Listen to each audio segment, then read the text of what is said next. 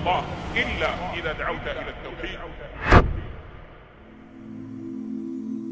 Tout le monde connaît l'effet de la nourriture, de l'activité physique ou du jeûne, mais très peu connaissent l'effet de la prière sur le corps. Cette prescription religieuse dont tout musulman s'acquitte au moins 5 fois par jour renferme une infinité de bénéfices, tous plus utiles les uns que les autres. Commençons par les effets de la prière sur le cerveau. Une équipe de chercheurs se sont justement intéressés à l'analyse par scanner du cerveau, avant la prière, lors d'une prière sans concentration et lors d'une prière avec concentration. Les résultats du scanner indiquent qu'il n'y a aucune différence lorsque l'on prie sans concentration ou lorsque l'on ne prie pas. En revanche, Lorsque la personne se concentre pour prier avec humilité, on constate une réduction de l'activité dans les zones où la pensée se produit. Sur le sujet de la concentration pour avoir du khushu', le prophète sallallahu alayhi wa sallam a conseillé Lorsque vous priez, priez comme une personne qui fait ses adieux. Plus étonnant encore, des zones du cerveau s'activent en fonction des sujets sur lesquels on médite, qu'il s'agisse de la demande guidée ou de la demande de pardon par exemple. Lorsque les noms d'Allah Ar-Rahman et Ar-Rahim, le tout miséricordieux ou le très miséricordieux, sont prononcés, il amène le prieur à activer la partie du cerveau qui gère la compassion. Ainsi, la prière a un effet positif factuel sur le cerveau, la pensée et le moral.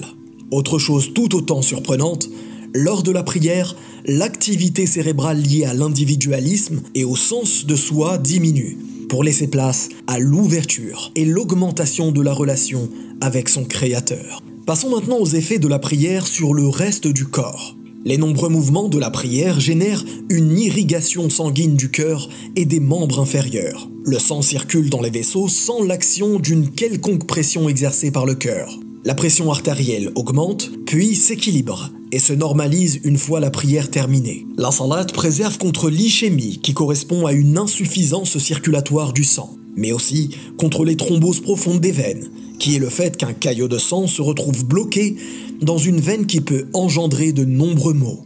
C'est d'ailleurs la cause courante de l'ulcère veineux chez les personnes âgées. Au niveau respiratoire, la prière augmente la circulation dans les alvéoles, favorisant ainsi une meilleure assimilation de l'oxygène. La respiration du prieur est ainsi plus profonde et plus efficace. Sur ce même sujet, la prière améliore également la tolérance aux hydrates de carbone et améliore de façon importante les difficultés occasionnées par les maladies respiratoires chroniques. Sur un point de vue osseux, la salade a un effet non négligeable sur le squelette. Après 40 ans, la densité minérale osseuse chute avec l'âge. La survenue de l'ostéoporose est fréquente et entraîne des fractures multiples, comme pour la hanche chez les femmes ménopausées ou les femmes âgées. La prière limite considérablement l'ostéoporose, voire en écarte les risques, et maintient la normalité des structures osseuses. Elle assure la stabilité et la lubrification des articulations. Elle participe au maintien de leur souplesse. Les risques de déchirure des ligaments, des tendons et des tissus diminuent considérablement. Passons au sujet musculaire. Lorsque les muscles ne sont pas sollicités, ils s'atrophient malgré la présence de protéines. Il faut savoir par exemple que le flux sanguin est très faible lorsque le muscle est au repos. Durant la prière, chaque muscle du corps se contracte à un moment ou à un autre. Le flux sanguin augmente alors significativement.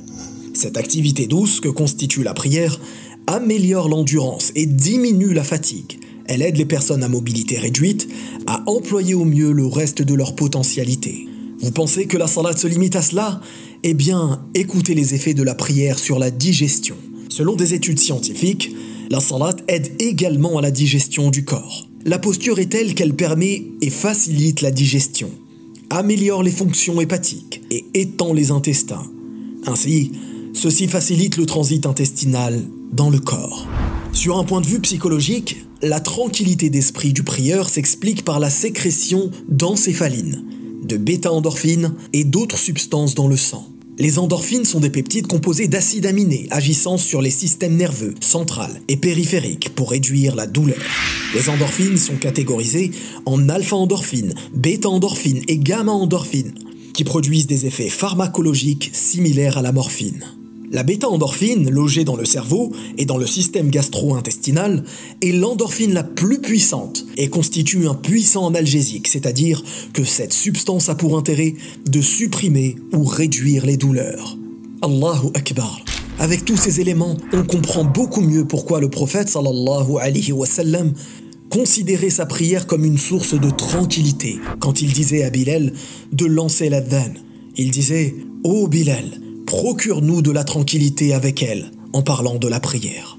Pour finir, comment ne pas citer l'un des avantages les plus évidents de la prière quotidienne, qui est la propreté et la pureté globale que cela implique. La prière maintient dans un état constant de pureté, car le musulman doit effectuer des ablutions, c'est-à-dire le nettoyage de la bouche, du nez, du visage, des oreilles, des mains, des bras, des pieds, etc. Rester dans un état constant de propreté conduit indéniablement à une peau plus saine, à une hygiène générale plus bénéfique. En plus de se purifier spirituellement, les ablutions débarrassent des germes, des allergènes et de diverses formes d'infections et de maladies qui sont causées par une mauvaise hygiène. Tout cela doit nous faire méditer sur le caractère fondamental d'unifier son Créateur, de lui vouer l'ensemble des actes apparents et cachés qu'il aime et agrée à lui seul, sans jamais ne rien lui associer. والله أعلم. بارك الله فيكم. والسلام عليكم ورحمة الله.